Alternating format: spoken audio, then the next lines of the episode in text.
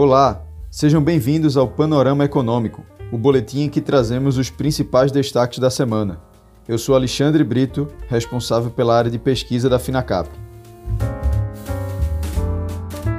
O epicentro das discussões geopolíticas da semana ficou a cargo das eleições nos Estados Unidos. Embora, até o momento, ainda em fase final de apuração de votos, as projeções indicam vitória do candidato democrata Joe Biden. O S&P 500, quase que alheio à indecisão na disputa, chega a subir surpreendentes 7% na semana. A liderança dos republicanos no Senado freou a expectativa de alguns analistas com uma onda azul, alusão à cor do Partido Democrata que vem se mantendo à frente na disputa pela Câmara. O risco que ainda orbita a Bolsa Americana é uma possível judicialização do resultado das eleições, fato que colocaria na mesa um período de incerteza, bem como morosidade nas negociações de um novo pacote de estímulo americano. Em nosso mercado, o apetite dos investidores também impulsionou o Ibovespa, levando o índice a superar novamente a marca de 100 mil pontos da semana, representando uma valorização na ordem de 7%, em linha com a Bolsa Americana.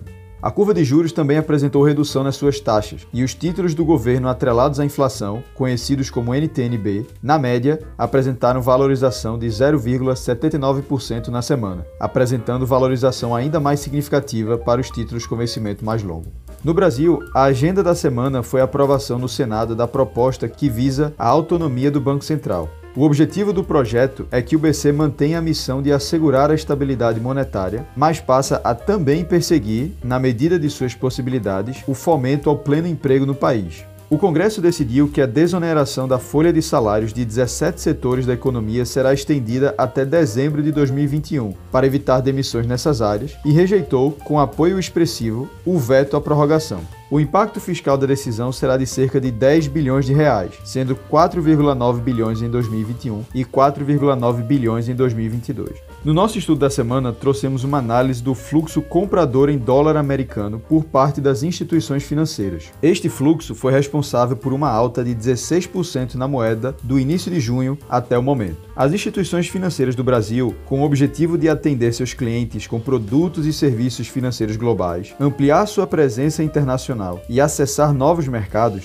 fazem investimentos em praças de negócios internacionais por meio da constituição de agências, subsidiárias e participações em outras empresas. Nos últimos cinco anos, as instituições chegaram a reportar ao Banco Central montantes superiores a 60 bilhões de dólares em investimentos no exterior. Para proteger suas posições da oscilação cambial, essas instituições atuam no mercado de derivativos através da venda de instrumentos financeiros atrelados ao dólar. No entanto, para os instrumentos de hedge, a tributação é na ordem de 48%. Por conta dessa alta carga tributária, as instituições financeiras precisam efetuar um overhead, correspondendo a 192% do valor da exposição cambial em investimentos líquidos no exterior. Ou seja, para a proteção efetiva de seu capital, é necessário que as instituições assumam posições vendidas em quase duas vezes o valor da exposição, visando compensar os efeitos secundários dos tributos sobre os instrumentos de hedge e promovendo uma proteção efetiva. Num cenário de alta volatilidade, como o que vivemos no período da pandemia, essas instituições foram obrigadas a diminuir consideravelmente suas posições, ocasionando uma compra massiva de dólares, com a consequente forte valorização do ativo em relação ao real. Sobre as empresas, o Banco Itaú apresentou um resultado referente ao terceiro trimestre de 2020, acompanhando as expectativas do mercado, com um menor volume de provisão e forte originação de crédito nas carteiras imobiliária e de veículos. Além do lucro líquido recorrente de 5 bilhões de reais, um fato que chamou a atenção dos investidores foi a intenção do banco em cindir sua participação no grupo XP em uma nova corporação, com ações distribuídas diretamente aos acionistas do banco. O mercado recebeu muito bem a notícia que tem tem grande potencial em destravar valor no investimento do Itaú mantido na XP.